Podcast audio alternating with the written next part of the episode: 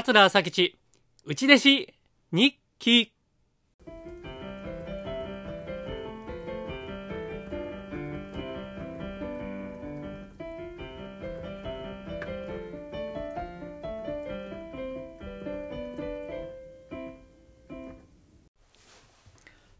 はい、どうも、桂朝吉です。桂朝吉、内弟子日記のお時間です。今日も聞いていただいてありがとうございます。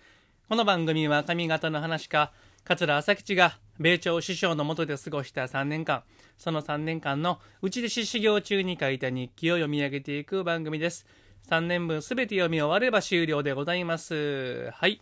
今日が第147回ですね。147回。えー3月の9日土曜日。えーこれが平成8年ですね。1996年。えー平成8年の3月の9日の日記から読み上げてまいります。はい。では参ります。3月9日土曜日。東京の有楽町マリオンで米朝独演会。600人ぐらい入るホール。これは落語会にしては広いですよ。600人言うたらね。えー天満天神繁盛店のは倍以上でございます。えー前座の宗介。あ、ちょっと継承略で書いてますね。前座の宗介、七度狐。小米朝七段目。米朝師匠の息子さんですね。米朝天狗さばき。えー古仙大神楽。これは色物のお師匠藩ですね。師匠ですね。えー小さい千人の千と書いて古仙。えー鏡古仙師匠ですね。三代目やと思いますが、大神楽。えー米朝持参金と。どれもよく受けていたと書いてます。はい。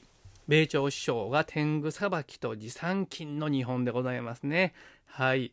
えー PM9 時17分発の望みで大阪へ帰った。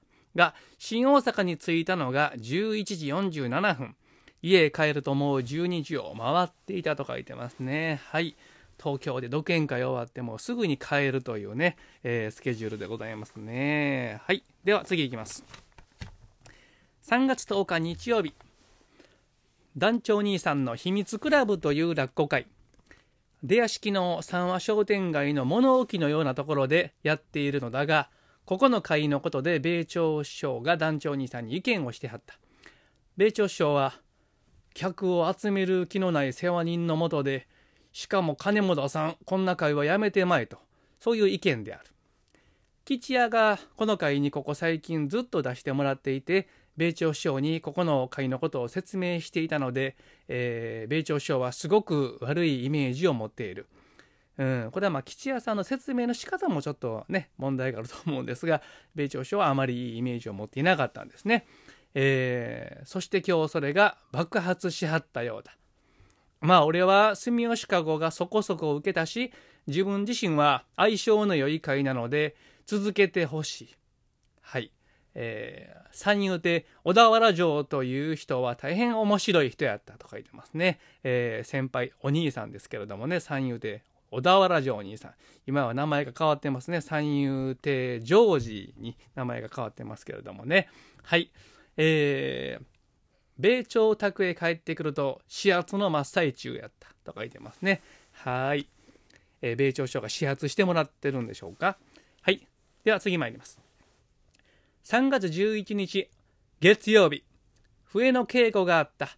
そして今日も井上という生体の先生が来はった。あ昨日来てはった方ですかねはい米朝首相は叫び続けていたと書いてますね痛い痛い痛い痛い痛い痛いっていう感じでしょうか、えー生体の先生が来てはったとまあ、米朝首相体調が悪いんで、まあ、生体の先生にも見てもらってるんですかね。はい。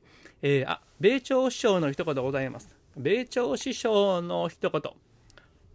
4月の初めにな、米吉と入れ替えを考えてんねん。ね、というふうに考えてます。というふうに言うであります。はい、考えてるそうです。米吉の名前がついに出てきました。えー僕がもうじき出るんで、えー入れ替わりに米吉さんがついに入ってくるというね、そういうことやそうでございますね。はい。あ、まだございます。米朝首相の言ったことまだまだございます。やっぱり偉いもんで、吉屋と比べたら一律の長がある。って、これ僕のことを言うてくれてるんですが、これ多分ね、あの、フォローしてくれてるというか、励ましてくれてるんやと思います。もう吉屋さんがよくできるんですよ。えーですから、朝吉のことをちょっと褒めたろうと思って褒めてくれてるんちゃうかなと僕は勝手に思いますね。やっぱり偉いもんで吉屋と比べて一日の長があるというふうにね言うてくれてます。はい次いきます。3月の12日火曜日久々に落語の稽古があった。今日は小五郎兄さんも稽古に来てはった。七段目。え、小五郎兄さん、今南天兄さんでございますね。俺は住吉籠の続きで、吉屋は兵庫船。夜の11時に香り豊さんから奥さんに電話があったと。香り豊さんね、えー、何回か前にも名前が出てきましたが、うん、宝塚の方ですね。花組やったかな。はい。電話があったそうでございますね。はい。次いきます。3月13日水曜日。米平兄さんの紹介で、三菱の製作工場の中で社員さんばかり150名程度のお客さんで落語をやった。えー、これは余興、ザ余興ですね。いいお仕事ですよ、これ。えー、米焼きかきをやった。朝吉の出来としてはもう一つやったけど、お客さんが良すぎて助けられたと書いてます。はい。えー、米朝師匠の一言ございます。米朝師匠の一言。今日なんぼ盲点。はい、というストレートなご意見でございますね。まあ、米朝師匠もこれはいい仕事じゃないかなというふうに思ったんでしょうかね。今日なんぼ盲点というふうにね、えー、聞いてあります。はい。追伸。えー、宝泉魚で、これはあの、近くの魚屋さんですね、向こうの層の。宝泉魚で、鯛の半身、ブリ、モンゴウイカを買ってきてさばいた。大根の剣も切った。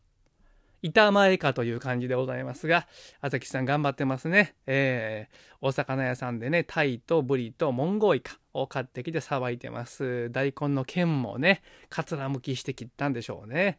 うん。モンゴウイカはね、あの、奥さんがね、大好物やったんですよ。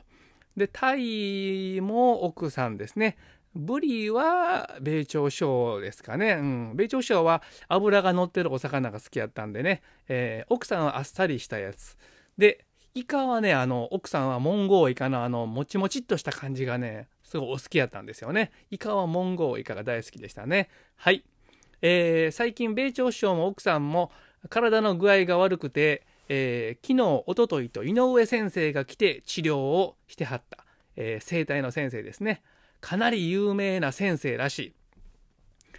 あざができるほど押したり踏んだり筋肉を剥がす言うたり荒治療だが効き目の方はどうだろうかと、えー、僕は疑っておりますねこのどうなんやろうと多分これね小米町お兄さんの紹介のようなそういう感じがしますね、えー、はい次いきます。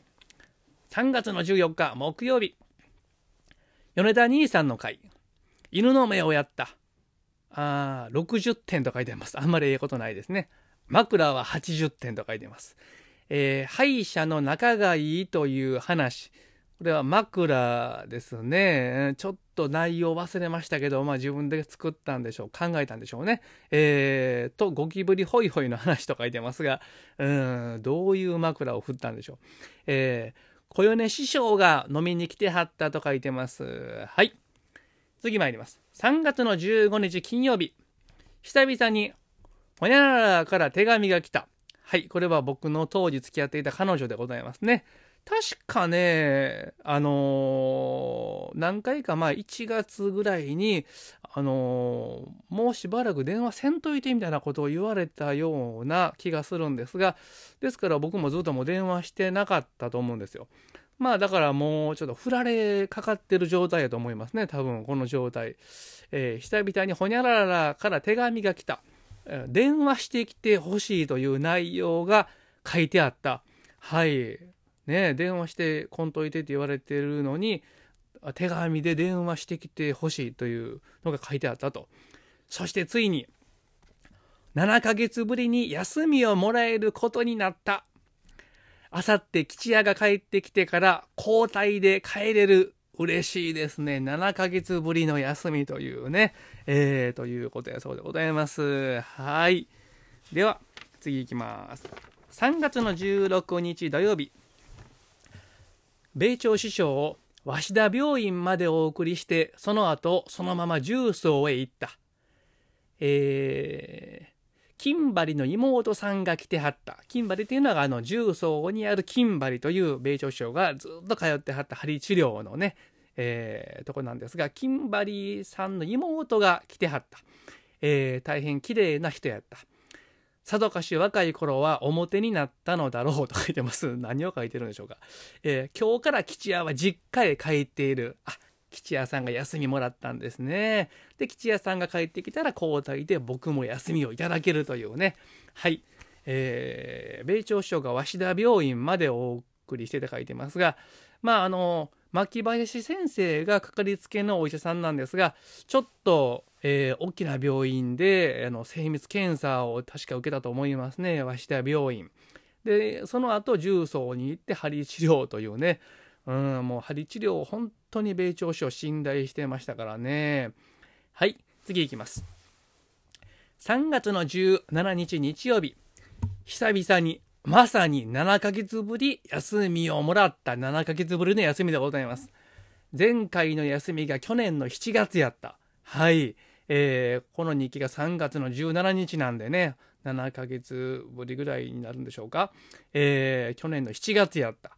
えー、昨日から吉屋は実家へ帰ってきて、帰っていて、今日の7時にここへ戻ってくるようになっている。俺はここを PM6 時に出た。奥さんが、早く実家に帰ったりと言うて1時間早く出た。ね、本当は、えー、7時に吉屋が帰ってきて僕が交代で出るんですが、えー、早く実家に帰ったりと1時間早く出たと書いてますね。えー、しかしそれやったらもっと早くに休みをくれたらいいのにと思った。はい、そうですね。え7時半にロッテリアでほにゃららと待ち合わせをしている、はい、当時付き合っていた彼女と、ロッテリアで待ち合わせね。ロッテリアで待ち合わせなんかもうしないですよ。ねえ、ロッテリアで待ち合わせさとかし嬉しかったでしょう。はい。ということで、今日は3月の17日日曜日まで読ませていただきました。最後まで聞いていただいてありがとうございました。